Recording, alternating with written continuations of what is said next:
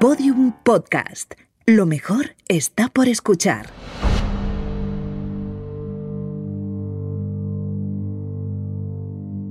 Hola criminópatas, soy Clara Tiscar y hoy os voy a contar la historia de una mochilera australiana que desapareció mientras viajaba por Europa.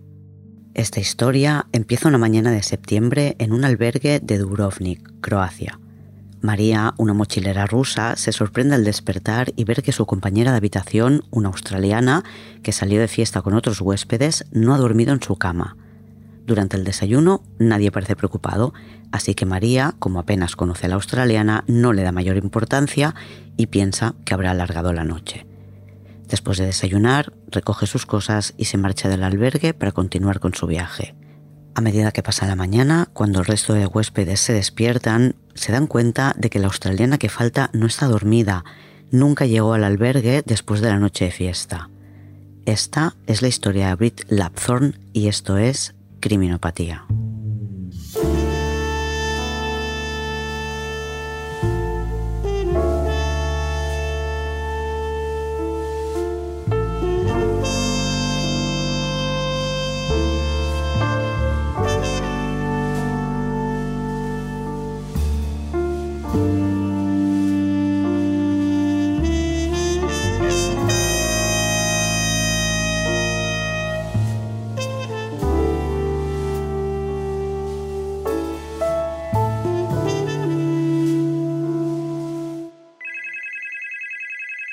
Es miércoles 24 de septiembre de 2008 cuando la familia Lapthorne en Victoria, Australia, recibe la llamada que ningún padre quiere recibir. Es del gobierno, del Departamento de Asuntos Externos.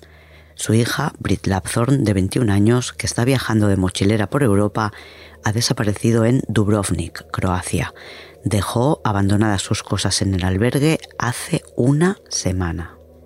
Los padres de Brit, Dale y Elke, Llevaban días preocupados por su hija, que aunque no llamaba a diario, no dejaba pasar tantos días entre llamadas, y la última vez que hablaron con ella fue el 16 de septiembre, el día que llegó a Dubrovnik, y de eso hace ya ocho días. Brit lleva algo más de dos meses viajando por Europa. Estudió comercio internacional y antes de iniciar su carrera profesional quería pasar unos meses viajando sola. Está acostumbrada a viajar. Su padre viaja por trabajo y ella le ha acompañado a tantos destinos exóticos como ha podido. Además, toda la familia vivió en China cuando Brit era pequeña, por lo que domina el mandarín. A medida que fue creciendo, empezó a viajar con amigos de mochilera. Su propósito es viajar al extranjero mínimo una vez al año. Este viaje por Europa, ella sola, lo ha planificado durante mucho tiempo más que planificar, ha ahorrado para poder hacerlo y ha decidido los lugares que no quiere perderse, pero le gusta ser flexible a la hora de viajar y decidir sobre la marcha. Antes de marcharse, les pidió a sus padres una mochila, la más grande que pudiera llevar como regalo de cumpleaños. Además de su mochila nueva y los 5.000 euros que ha ahorrado para viajar durante cuatro meses, Brit lleva su cámara de fotos Canon. Se marcha a finales de junio de 2008. En Australia deja a sus padres Dale y Elke y a su novio Simon Inberger, que tiene unos 30 años, se dedica al cine y con quien ya ha hablado de boda. A Simon esta faceta de Brit, viajera e independiente, le encanta. De hecho, en lugar de Lapthorn la llama Tripthorn. Trip significa viaje. La primera parada de Brit en Europa es Alemania. Allí vive su hermano Darren, que tiene 25 años, es ciclista profesional y acaba de fichar por un equipo alemán. Brit está muy unida a él, estudiaron lo mismo en la misma universidad y hubo un año o dos que coincidieron estudiando y fue una época genial para ambos. Brit pasa unos días con Darren en Alemania y viajan hasta París, donde se encuentran con sus padres, y el 13 de julio celebran el cumpleaños de Brit. Después, toda la familia regresa a Alemania y pasan unos días en el apartamento de Darren. Dale y Elke regresan a Australia y Brit inicia su viaje. La primera parada tras Alemania es Polonia. Allí Brit conoce a Tara, otra mochilera australiana con la que viajará a Chequia, Eslovaquia, Hungría y Eslovenia. Allí se despiden porque Tara se marcha hacia Inglaterra. Brit publica a menudo en Facebook, es su cuaderno de viaje. No sé si viene de alguna broma anterior, si es su estilo o por qué lo hace, Pero Brit siempre escribe sobre su viaje en tercera persona. Por ejemplo, el 4 de septiembre publica Brit está en Viena. Al día siguiente está en la frontera de Eslovenia y dice, cito, Brit está en el mejor lugar que ha visto en mucho tiempo. Después visita Ljubljana, Zagreb y Sarajevo, desde donde escribe a su novio diciendo que acaba de llegar y que está muy cansada porque el viaje en un tren que daba miedo ha sido largo, pero añade que está contenta de haber llegado. Es 11 de septiembre. Comparte sus dudas con sus amigos de Facebook. Dice que no sabe si va a ir a Croacia o a Montenegro. De Sarajevo va a Mostar. En el bus conoce a Chris Noseworth, una australiana con la que compartirá albergue. Mostar le encanta. La describe a su amiga de la universidad como uno de los mejores lugares en los que ha estado. En Mostar, Britt y Chris conocen a otro australiano de Melbourne, Brad Anderson. Brad viene de Croacia y le cuenta a Britt su mala experiencia. Dice que los croatas son poco hospitalarios. Además le dice que tenga cuidado con lo que bebe porque conoce a una chica que estando en una isla croata despertó en un coche sin saber cómo había llegado allí. Brit le agradece el consejo y le cuenta una muy mala experiencia que ha tenido en un tren. Brit le escribe a una amiga que le encantaría poder quedarse en Mostar durante semanas, pero quiere visitar muchos lugares antes de volver a Australia. Italia es una parada obligatoria. Le han dicho que el mejor lugar para cruzar el Adriático y llegar a Italia es Split, en Croacia. Así que esto es lo que decanta su decisión y junto a Chris pone rumbo a Dubrovnik, Croacia. En el trayecto conocen a otro mochilero, Víctor Drabovievski, americano de origen polaco que ha reservado plaza en el Dubrovnik Backpackers Club, un albergue que queda en lo alto de una colina en una zona que está repleta de hoteles. Ellas, como no han hecho reserva, van con él a ver si encuentran sitio. Brit llama a sus padres para decirles que ya está en Dubrovnik y lo publica también en Facebook. Brit está en Dubrovnik, dice. Son las 19.06 del 16 de septiembre. El albergue Dubrovnik Backpackers Club es de la familia Perkovits, que vive al lado. No hay servicio de desayuno ni comidas, pero tienen una cocina comunitaria que los viajeros pueden usar. En este tipo de sitios suele haber una sala común con juegos de mesa. El albergue tiene 12 plazas repartidas en tres habitaciones con literas.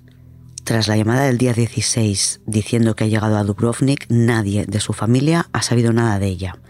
Su novio el día 21 le escribe para decirle que espera que lo esté pasando bien. Sigue riendo, Tripthorn, le dice.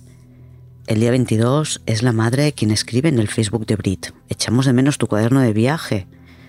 Algunos amigos preguntan si sigue en Dubrovnik, pero Brit no responde a ninguno de los comentarios o mensajes privados que recibe. El día 24, Simon pide que alguien contacte con la madre de Brit o con él si sabe algo de ella y dice que es muy urgente. Poco después reciben la llamada del Ministerio de Exteriores que hace cinco días que están alertados sobre este tema, pero que no tenían claro si avisar a la familia dado que Brit es mayor de edad y podrían estar infringiendo su derecho a la intimidad. Los padres de Brit van de inmediato a la policía de Victoria en Australia para denunciar la desaparición de su hija. La policía local avisa a la Policía Federal Australiana que se pone en contacto con la Embajada Australiana en Croacia para tener todos los detalles de la desaparición de Brit.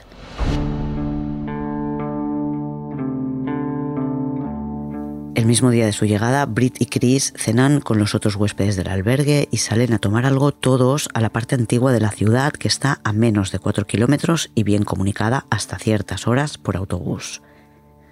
Al día siguiente, día 17, Chris se marcha.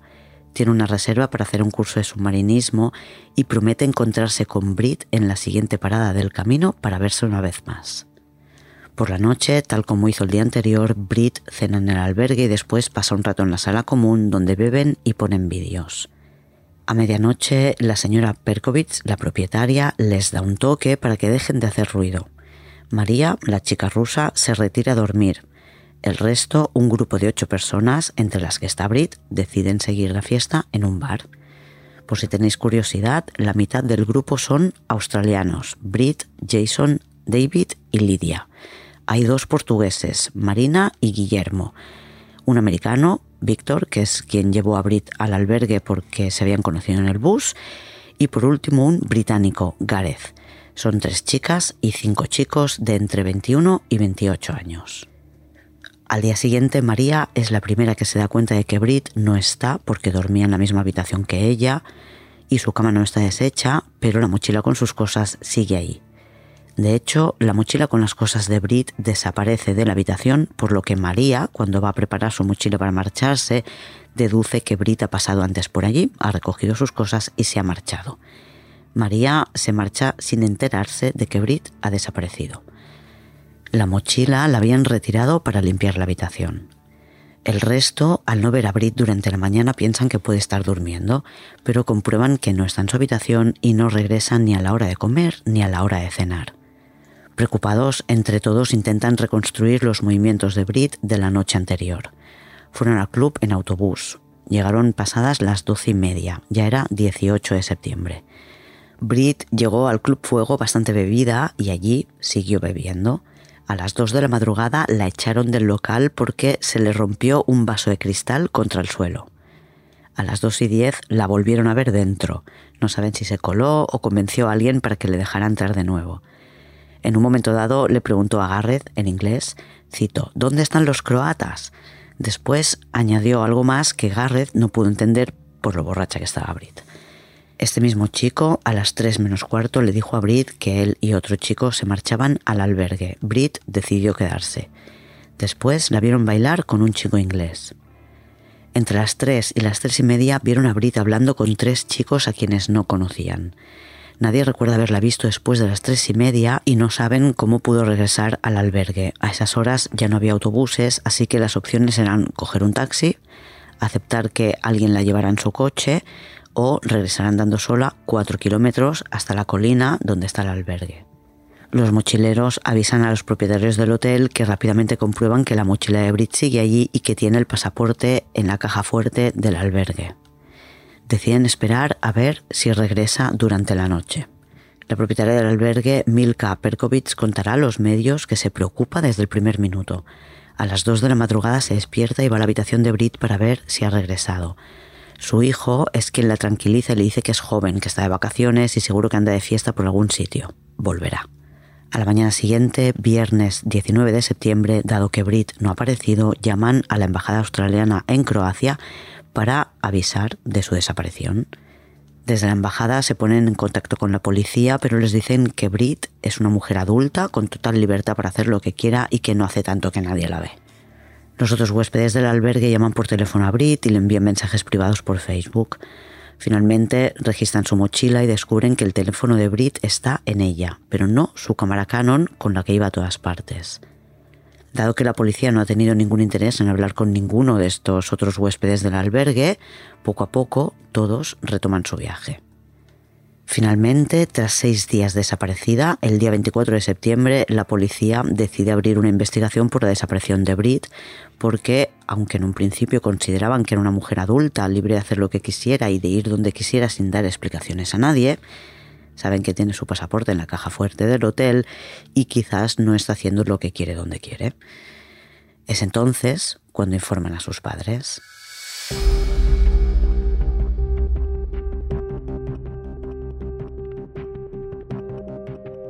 Darren Lapthorn, el hermano de Brit, que vive en Alemania, viaja hasta Croacia para seguir de cerca la investigación.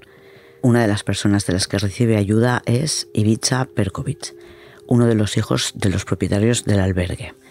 Lleva a Darren de noche por la ciudad para que pueda rehacer los pasos de su hermana. En Australia, donde están los padres de Brit, la noticia salta a los medios y los primeros periodistas australianos se desplazan a Croacia también viajará un agente federal australiano. Iván Kukrika, el jefe de la policía de Dubrovnik, es quien hablará siempre con los medios para informar de sus avances. Empiezan por el albergue, donde Brit ha dejado su mochila y pasaporte.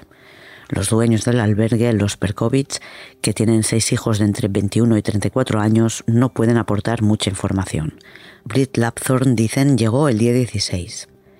El día 17 cenó junto al resto de huéspedes y se quedaron un rato de charla en la sala común. Ibiza, el hijo de los dueños de 33 años, se quejó a su madre de que no podía dormir y la madre bajó a pedir a los huéspedes que terminaran la fiesta. Tras eso, los huéspedes se marcharon y Brit ya no regresó. Una semana después de la desaparición, el 25 de septiembre, la policía de Dubrovnik va por los bares de la zona antigua con una foto de Brit, preguntando a las personas que trabajan en cada local si recuerdan haber visto a la australiana. En el resto de bares nadie la recuerda.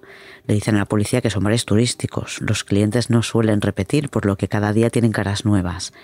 Y en caso de haberse fijado, al cabo de una semana lo más fácil es haberse olvidado. Sin embargo, uno de los porteros del Club Fuego dice que la recuerda. Asegura que vio a Brit salir del local con un grupo de cinco mujeres y dos hombres. Que yo sepa, no identifica a ninguno de los compañeros de albergue de Brit entre estas personas con las que supuestamente deja el local. La policía le transmite la información a Darren y cuando él pregunta por las grabaciones de las cámaras de seguridad, la policía le explica que hubo un fallo técnico, un apagón en las cámaras y que no funcionaron esa noche. Y cuando les pide que hablen con el resto de mochileros del albergue, la policía dice que no pueden hacerlo porque se han marchado de Dubrovnik y ya no están bajo su jurisdicción.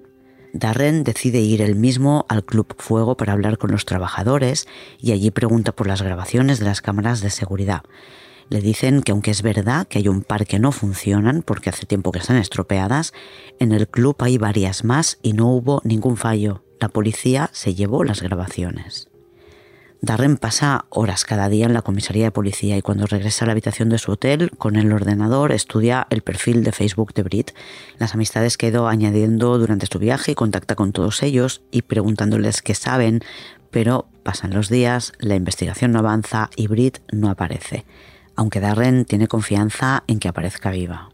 Se hace público que la noche de su desaparición vieron a Brit a punto de marcharse con un grupo de gente, cinco mujeres y dos hombres. El portero explicó que había dos coches y que ninguna de las chicas quería ir en el coche en el que fueran los chicos. El padre de Brit, Dale Lapthorne, después de conocer esta información, asume que fue su hija la que tuvo que subir al coche con los dos hombres. También se habla de lo bebida que estaba y de lo promiscua que era. Básicamente quien inicia esta conversación son los Perkovich, los propietarios del hotel. Explican que se preocuparon por Brit desde el primer momento porque sus huéspedes son un poco su responsabilidad. Dicen que Brit era una chica educada y agradable y que cuando desapareció estuvieron llamando a otros albergues en los que se había alojado y que todos decían lo mismo, que era una chica amable y educada, muy abierta, quizás demasiado, lo que también la llevaba a ser promiscua pero la gente que conoce a Brit no la reconoce en estas descripciones, ni tampoco lo que ella misma escribe en su diario. Su mejor amiga de la universidad dice que ni borracha Brit se subiría a un coche con dos hombres desconocidos, que en caso de ser así tuvieron que presionarla. Dice que aun cuando bebe sin control tampoco se olvida que tiene novio y nunca ha sido infiel. Su novio Simon apoya absolutamente esta tesis. Dice que en general Brit es más bien prudente bebiendo, pero que evidentemente está haciendo lo que mucha gente de la edad de Brit, explorar el mundo, conocer nuevos lugares y vivir aventuras y experiencias. Sus padres, en respuesta al perfil que se ha dibujado de Brit, una mochilera que va de fiesta en fiesta y pasa los días de resaca, dicen que su hija es una persona con conciencia. Viaja para conocer otras culturas, para entender, por ejemplo, el sufrimiento. Su madre, Elke, es descendiente de alemanes y Brit quiso ir a visitar Auschwitz, un campo de concentración nazi. Es joven y le gusta pasárselo bien, pero no es una cabeza loca y tiene mucha experiencia viajando. Otra cosa que le sorprende muchísimo es que Brit saliera del albergue sin su teléfono.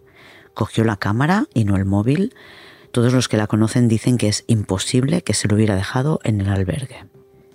Ibiza, el hijo de los propietarios, dice que solo vio a Brit una vez, la misma noche que desapareció, sobre las diez y media de la noche.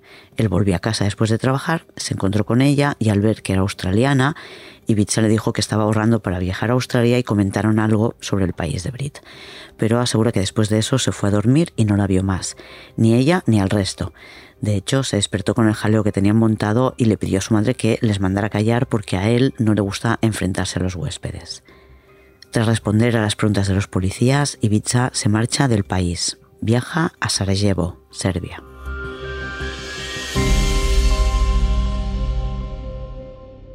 Han pasado dos semanas desde la desaparición de Brit y no hay ningún tipo de pista. Al principio, como el teléfono de Brit estaba entre las cosas que dejó en la habitación, nadie pensó que pudiera ofrecer información importante. Pero los investigadores deciden mirar sus últimas llamadas y se llevan una gran sorpresa.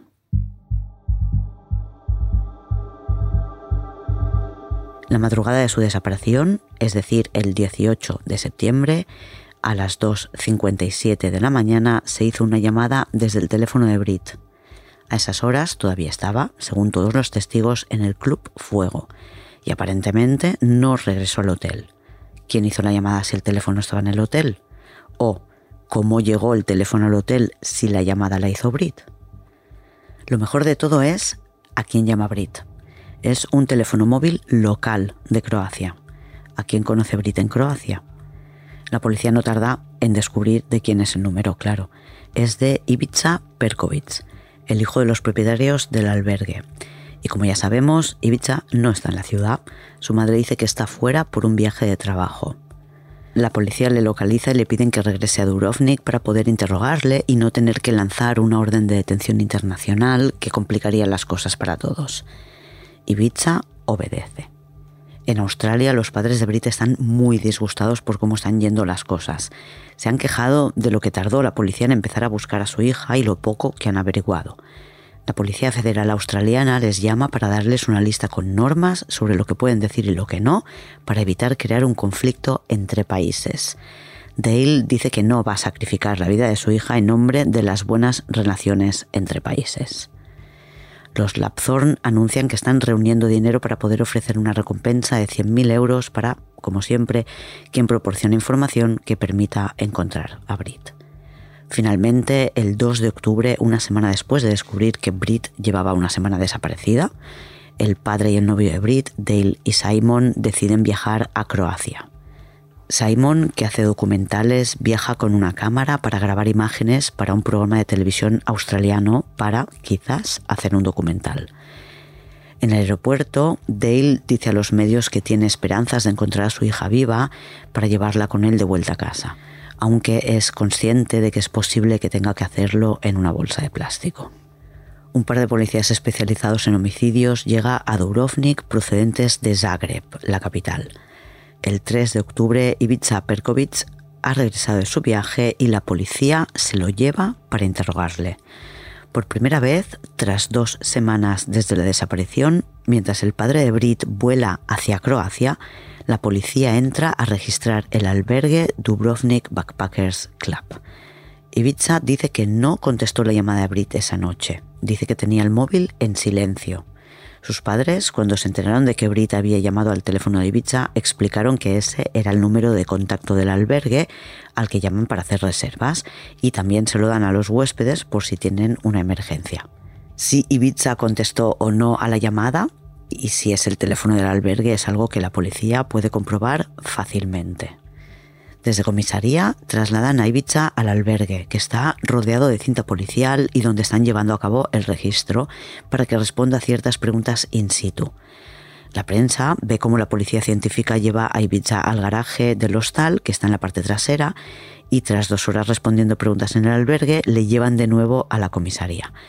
La policía científica, con dos de los especialistas en crímenes de la capital, Zagreb, pasan horas inspeccionando el sótano del edificio y por lo que ve la prensa, una de las habitaciones que dan al frente y los alrededores del edificio. Por otro lado, a través de la Interpol han lanzado la búsqueda internacional de las siete personas con las que Brit salió la noche del 17 de septiembre. Para el jefe de policía, encontrar a estas personas ahora es crucial para la investigación porque dice que sin ellas sus manos están atadas. La búsqueda de la policía es grande y vistosa. No se limitan a registrar el albergue. Coches de policía inspeccionan el camino que pasa bordeando el mar entre la zona de bares y el albergue. Y equipos especiales de montaña recorren los acantilados. Además, todo el mundo ve helicópteros que vuelan sobre el mar y las montañas de Dubrovnik. Dale, que lleva una semana en Dubrovnik, no ha visto a la policía hacer nada. Que hagan todo esto el día que llega su padre, cree que es una especie de espectáculo para impresionarle. Tras 36 horas retenido, la policía libera a Ibiza sin ningún tipo de cargo. Ibiza declara a la prensa que él es totalmente inocente. No entiende ni siquiera por qué tenía que estar preocupado cuando Brit desapareció si la mañana que no regresó al albergue ninguna de las personas con las que Brit salió de fiesta la noche antes estaba preocupada, ni siquiera aquellos con los que Brit llegó al albergue. Si sus amigos no se preocupaban, ¿por qué lo iba a hacer él? Explica que él dio por hecho que Brit era una de esas chicas. Dice también que su viaje no fue ninguna huida. Tenía planeadas unas vacaciones de mochilero con unos amigos con los que querían visitar Bosnia, Montenegro y aunque para Croacia no sea un país amigo, explica que también iban a visitar Serbia, pero solo porque el viaje lo organizaban sus amigos. Insiste en que dejó el viaje a medias y regresó en cuanto se lo pidió la policía. Tras el interrogatorio a Ivica Perkovic, el jefe de la policía de Dubrovnik, Iván Kukrika, aclara que no tiene nada en contra Ibiza y aunque la llamada de teléfono de Brit a Ibiza es interesante, creen que la clave del misterio la tienen los siete mochileros que salieron con ella esa noche. Los periodistas le preguntan por qué no intenta contactarles por Facebook, pero el jefe de policía dice que no tiene ordenador en su oficina. En la lista que facilitó la policía croata a la Interpol solo están los siete nombres de las personas con las que Brit salió esa noche. No está, por ejemplo, el de Chris, que es la chica con la que llegó al albergue y que se fue unas horas antes de la última noche, ni tampoco está María, la chica rusa que decidió no ir al Club Fuego y se quedó en el albergue. La policía pone a este grupo de siete personas en el foco, cuando ni siquiera han intentado hablar con ellos. Sin embargo, estas siete personas sí han intentado hablar con la policía. Lo cuenta, por ejemplo, Gareth, que declaró en la Embajada de Australia y de nuevo en su país fue a explicar lo que había pasado a Scotland Yard, pero en ningún momento la policía croata se ha puesto en contacto con él. Tampoco con María, que explica que ella se marchó del albergue sin saber que Brit estaba desaparecida y que cuando se enteró por las noticias todavía estaba en el norte de Croacia y contactó con la policía australiana que tomó sus datos y prometió pasarlos a la policía croata pero que nadie se ha puesto en contacto con ella. Lidia, la otra chica australiana que ahora está en Estocolmo, cuenta en la radio que aunque el grupo de huéspedes del albergue alertaron de la desaparición de Brit, los propietarios se preocuparon pero no quisieron avisar a la policía hasta la segunda mañana. Lo mismo cuenta Jason, otro de los australianos, él a medios de su país.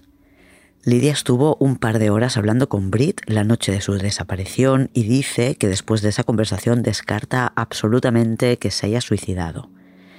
Mariana, la chica portuguesa, también hace declaraciones a los medios diciendo que no entiende cómo la policía todavía no se ha puesto en contacto con ella. Dale Lapthorne, tras todas estas declaraciones de los compañeros de albergue, le dice a los medios que cree que la policía croata está esperando que los medios australianos abandonen la ciudad para poder olvidarse de este tema para siempre. Dale está devastado. Ha hecho lo mismo que hizo su hijo al llegar a la ciudad, para empezar visitar el Club Fuego. Allí encontró un testigo que le aseguró haber visto a Brit la noche de su desaparición, pero se lo negó a la policía cuando le interrogaron y como dijo que no la había visto, nos siguieron preguntando. Y aunque a Dale le gustaría, no ha querido ir al albergue porque está muy molesto con todos los comentarios ofensivos que los Perkovits han hecho sobre su hija. A mucha gente le ha molestado, tanto que algunos mochileros están poniendo comentarios en las redes llamando a boicotear el albergue. Dale pide a través de los medios que nadie boicotee a nadie. Cuando los propietarios del albergue se enteran de sus declaraciones, le contestarán a través de la prensa que les encantaría que les visitara. La familia Perkovich, dicen, entiende el dolor de la familia Lapthorn y querrían ayudar en lo que esté en su mano. Además de los viajeros que se hospedaban en el albergue, había otros turistas en el Club Fuego aquella noche, que explican que como mucho en el local había 30 o 40 personas y que había otra cámara, una que no forma parte del sistema de seguridad. Esta otra cámara tiene como función grabar a los clientes de la pista de baile y proyectar sus imágenes en las pantallas del piso superior en la que hay una barra de bar. Por tanto, es una cámara que si guarda imágenes podría aportar información sobre la noche.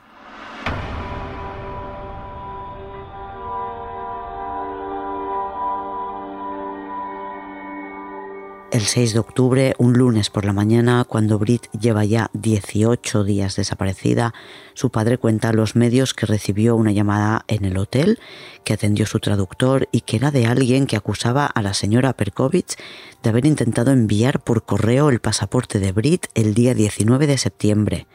Es decir, la mañana que María despertó y vio que Brit no había dormido en su cama. Según esta llamada, en la oficina de correos le dijeron que no se podían enviar pasaportes y la persona que llama asegura haber reconocido a la propietaria del albergue. Recordemos que el pasaporte de Brit estaba en la caja fuerte del albergue. El padre de Brit se lo cuenta a la prensa. La policía, por supuesto, también tiene esta información, pero en la prensa no se vuelve a publicar sobre este tema. Simon Inberger, el novio de Brit, dice que alguien tiene que saber algo sobre las circunstancias de su desaparición en el club, en el albergue. Alguien sabe cosas y las calla. Y añade que aunque no es verdad lo que dicen de Brit, no le duele. Lo que le duele es que nadie la esté buscando. Más tarde, ese mismo 6 de octubre, lo peor se confirma para los Lapthorn cuando se enteran por la prensa de que un pescador ha encontrado un cadáver en el mar. Por lo que veo en Google Maps, todavía no he estado en Durovnik, la ciudad está en una especie de pequeña península, por tanto casi por completo rodeada de agua, y no hay muchas playas de arena, casi todos son acantilados de roca y pinos, con recovecos y pequeñas calitas, un paisaje muy similar al que tenemos en buena parte del Mediterráneo. El cuerpo flotaba en el agua de una pequeña cala, en la bahía de Boninovo, que queda entre el albergue y la zona de discotecas a un kilómetro del Club Fuego. Dale y Darren están seguros de que es Brit, tanto que Dale llama a Elke para decirle que la han encontrado. No hay confirmación y van a necesitar unos días, pero Dale le dice a Elke que esté preparada porque está convencido de que han encontrado a Brit. Los Lapthorn contactan con la policía que les pide que estén tranquilos, argumentan que con el nivel de descomposición que presenta el cadáver que han encontrado es totalmente imposible que se trate de Brit. Además, cuando alguien se ahoga, el cadáver se hunde, pero al cabo de unos tres días sube a la superficie. Lo habrían encontrado antes. Aún así, Dale proporciona el historial dental de su hija y una muestra de su sangre para que puedan compararlo con el cadáver encontrado en el agua, que todavía no saben si es de un hombre o una mujer. Kukrika, el jefe de policía, dice a los medios que seguramente, como pasa muchas veces, son los restos de un migrante albanés que intenta llegar a Croacia a través del mar para no tener que atravesar el país que hay entre Albania y Croacia, Montenegro. El cadáver que han encontrado, dice, llevaba por lo menos tres meses en el agua.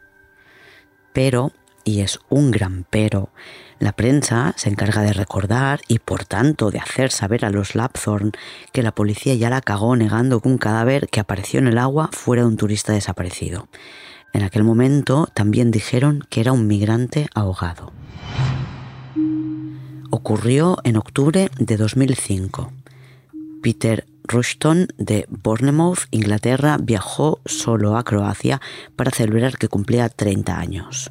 Desapareció. Sus cosas, pasaporte incluido, se quedaron en un hotel de Porek, al norte de Croacia. La familia, Peter tenía un niño pequeño, dio la voz de alarma.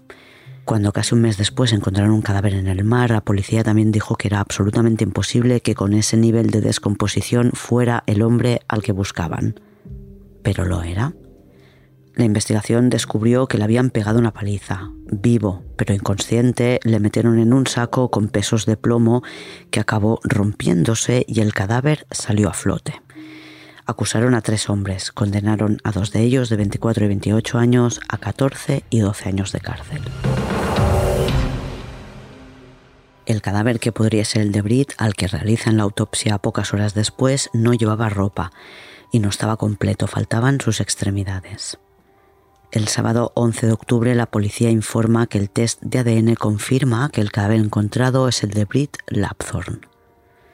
Dale pasa horas buscando en la costa donde han encontrado a Brit por si encuentran su ropa o sus pertenencias. Y por si aparece alguna parte más de su cadáver, porque a Dale le explicaron que el desmembramiento ocurrió seguramente post-mortem a causa de la descomposición y por los golpes que le daban las olas al cadáver contra las rocas y a Dale le trastorna pensar que sus brazos y piernas siguen ahí. En Melbourne, la ciudad natal de Brit, su madre celebra un funeral en su memoria. Y finalmente, en una pequeña ceremonia íntima y privada, la familia de Brit lanza flores al agua donde la encontraron y se preparan para regresar a casa en cuanto las autoridades croatas les hagan entrega de los restos. El informe de la autopsia dice que no se puede determinar la causa de la muerte. Descartan el suicidio y no hay signos de violencia en el cuerpo. La policía, aunque no pueden asegurar que la muerte haya sido violenta, no cierra la investigación y lo consideran un caso criminal. Claro, porque es que hay un elemento importantísimo en toda esta investigación al que no entiendo cómo no han dado mayor importancia. El teléfono móvil de Brit. Una de dos, o alguien lo usó desde el albergue para llamar al teléfono del albergue, que era de Ibiza Perkovich, o fue Brit la que llamó al albergue casi a las 3 de la madrugada desde el Club Fuego y alguien devolvió después el teléfono a su mochila. A finales de octubre despiden al jefe de policía del condado de Dubrovnik-Neretva, Iván Kresik, que está por encima de Iván Kukrika, que es el jefe de policía de la ciudad de Dubrovnik. La explicación que se da para este despido es que quieren variar la dirección de la policía del país para trabajar contra la inacción policial, algo que se ha criticado mucho en el caso Lapthorn. No es exclusivamente por el caso Lapthorn, porque hace semanas que hubo cambios en varios ministerios y se cargaron, entre otros, al ministro de Policía del país porque la policía croata demostró ser incapaz de detener el crimen organizado y el narcotráfico. La teoría del suicidio se descarta rápidamente. La autopsia deja claro que el cráneo de Brit no tenía ningún golpe antes de morir, por lo que no saltó desde el acantilado. Deducen que eso significa que entró al agua a nivel del mar. Esta opción no descarta el accidente, claro. La familia no puede creérselo, porque no sería un accidente en el que habría caído por el precipicio yendo por la carretera que pasa junto a él. Si le hubiera dado por bañarse a esas horas, sola y borracha, habría dejado sus pertenencias en el lugar donde iniciaba el baño. Los zapatos, algo de ropa, la cámara de fotos. Nunca encontraron nada de eso. Claro, que también hay que decir que nadie buscó al día siguiente lo que hubiera podido quedar, alguien pudo llevárselo. Si fue así, o no se enteró de la noticia de la muerte de Brit o no tuvo ningún tipo de conciencia. La familia de Brit cree pues que la muerte fue a consecuencia de un delito, por lo que sería muy interesante obtener las grabaciones de las cámaras de seguridad del Club Fuego para ver si Brit abandonó el local junto a alguien. Si se marchó sola, alguien pudo atacarla por el camino o a su llegada al albergue, pero si se marchó de allí con alguien, esa persona se convertiría inmediatamente en sospechosa. En el Club Fuego hay siete cámaras de seguridad, seis dentro del local y una fuera, en la entrada. De las siete cámaras, dos no funcionaban y la policía dice que las otras cinco tuvieron un problema técnico y no grabaron esa noche. Fuera, frente a la puerta, aunque no apuntando directamente a ella, hay una cámara municipal que parece que tampoco funcionaba. Lo curioso de las grabaciones del Club Fuego es que allí dicen que la policía se las llevó para enviarlas a Zagreb para que un departamento especializado las analizara. Si hubiera habido un apagón, no se habrían podido llevar las imágenes. Lo que sí hace público la policía es que tienen imágenes de otras cámaras de la calle, más allá del Club Fuego, en el que se aprecia un grupo de gente con el que dicen que han hablado y que no tienen nada que ver con Brit. Frente al Club Fuego, además, hay una parada de taxi siempre con vehículos a punto para llevar a los turistas a sus hoteles. Sin embargo, ningún policía ha ido a hablar con los taxistas que estaban allí esa noche para ver si alguno sabe algo. El 19 de octubre, Dale y Darren Lapthorne regresan a casa con los restos de Brit. No es el resultado que esperaban, pero sienten el alivio de haberla encontrado, aunque de momento no sepan qué le pasó. En Dubrovnik se quedan dos agentes de la Policía Federal Australiana que de momento no tienen previsto regresar. En Australia realizarán una segunda autopsia porque la familia ha pedido que se lleve a cabo una investigación para esclarecer las causas de la muerte. El cadáver ya ha pasado por la mesa de los forenses en Croacia, lo que implica, por ejemplo, que los órganos que quedaran ya fueron extraídos, que se ha lavado el cadáver y que se han tomado imágenes y muestras. Esta segunda autopsia la llevan a cabo reexaminando el cadáver y estudiando el informe y las imágenes de la primera autopsia.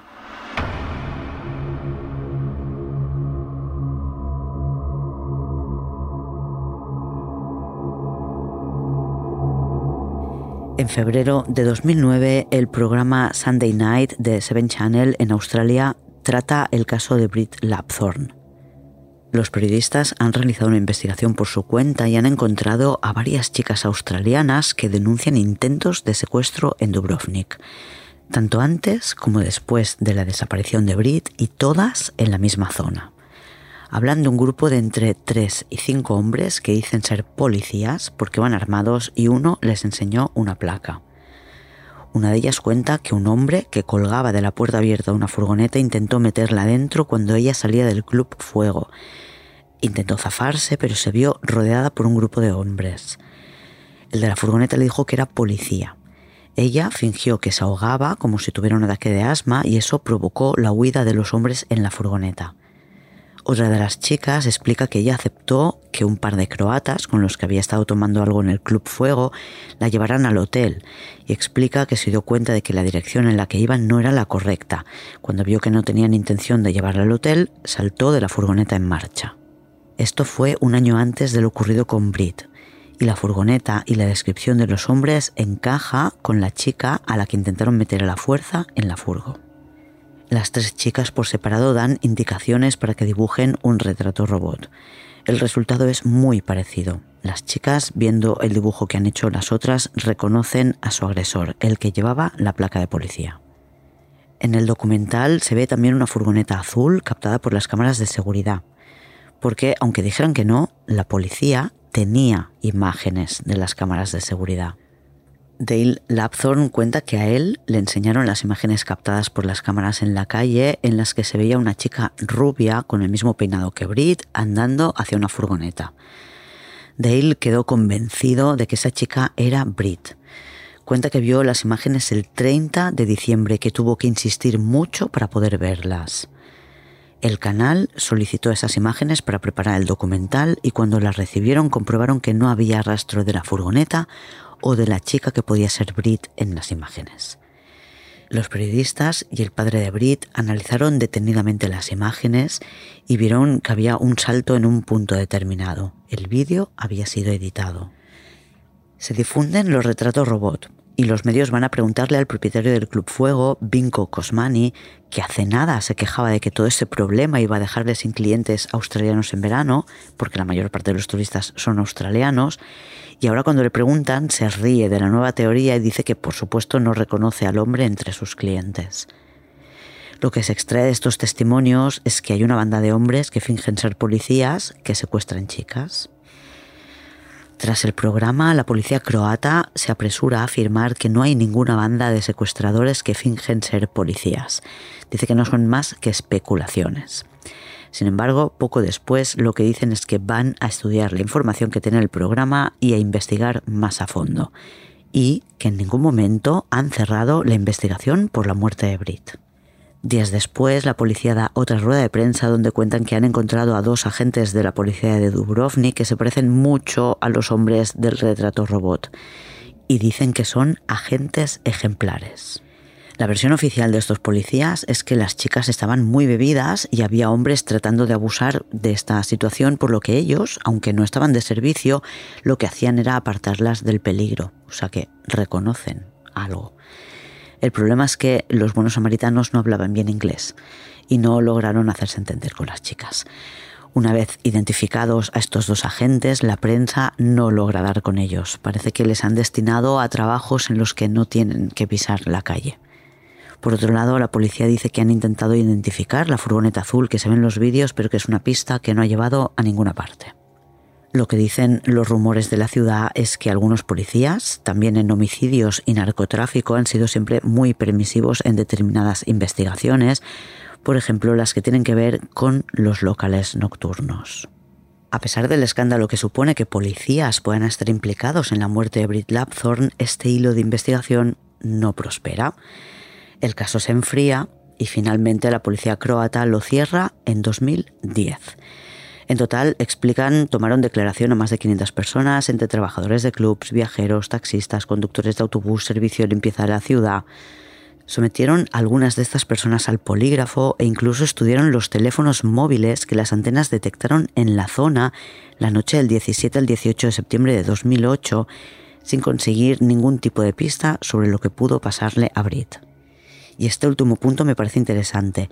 Si estudian las antenas y los teléfonos que se conectan a ellas, ¿podrían saber desde qué zona de la ciudad se realizó la llamada desde el teléfono de Brit? Asumiendo que sean antenas distintas. No debieron ver nada porque, como decía, cierran la investigación en 2010.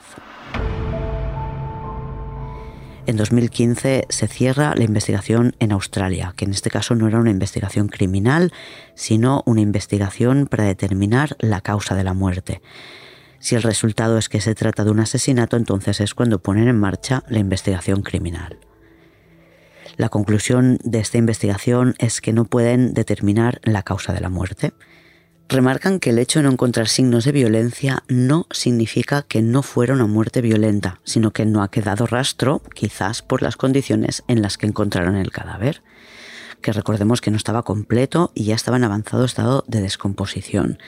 No tenía extremidades y muchos de los órganos internos tampoco estaban. Con lo que tenían tampoco pudieron observar ninguna causa médica por la que Brit pudo morir. Respecto a la muerte violenta, descartan, por ejemplo, que la estrangularan porque los cartílagos y los huesos que rodean la laringe no estaban rotos, descartan golpes previos a su muerte en la cabeza y solo quedaba una pequeña porción de piel, por lo que fue imposible determinar si en la superficie hubo heridas, cortes, moratones. El análisis del músculo cardíaco no detectó alcohol u otras drogas. Y aunque tiene huesos rotos, por ejemplo, varias costillas, determinan que son fracturas que se produjeron después de morir, al chocar contra las rocas mientras flotaba en el agua. En definitiva, si no hay restos de violencia y no encuentran causas médicas, no pueden determinar la causa de la muerte, lo que de nuevo no descarta la violencia. Descartan el suicidio y el accidente. Y quiero recordar de nuevo que el teléfono móvil de Brit estaba en su mochila cuando miran en sus cosas. No sabemos si estaba al día siguiente o lo pusieron después. Y sabemos que durante la noche, a la hora en la que Brit estaba en el Club Fuego, alguien usó su teléfono. Que si no fuera por eso, podríamos pensar que le había dado por darse un baño, se ahogó y alguien se llevó sus cosas al día siguiente pero es que usaron su teléfono durante la noche y el teléfono apareció entre sus cosas, lo que limita los agresores porque quien fuera tuvo la posibilidad de dejar el teléfono de nuevo en la mochila de Brit. Las dudas sobre la actuación de la policía o sobre si falsearon la investigación planeará siempre sobre este caso, por lo menos hasta que se resuelva. Años después, el padre de Brit encuentra cierta paz siguiendo los últimos pasos de su hija con la mochila que le regalaron antes de su último viaje. Como Brit, conoce a muchos mochileros. Muchos han oído la historia de Brit, sus padres sobre todo, y les han recalcado los peligros de viajar solos y las precauciones que uno debe tomar, por ejemplo, beber con moderación o no beber, claro. Siempre hay que mantener el control de la situación y más en lugares en los que no te conocen y tardarán en echarte de menos. Y esta ha sido la historia de Brit Lapthorne. La semana que viene ya sabéis que tenéis episodio en el club de fans, mientras podéis seguir Criminopatía en Twitter, Instagram o Facebook. Hasta la semana que viene, criminópatas. Criminopatía es una serie producida por Podium Podcast. Escrita, dirigida y presentada por Clara Tiscar. Diseño sonoro, Pablo Sánchez. Editora jefa, Ana Rivera. Editor creativo, Eugenio Viñas. Producción ejecutiva, Lourdes Moreno Cazalla. Todos los episodios en podiumpodcast.com y en todos los agregadores.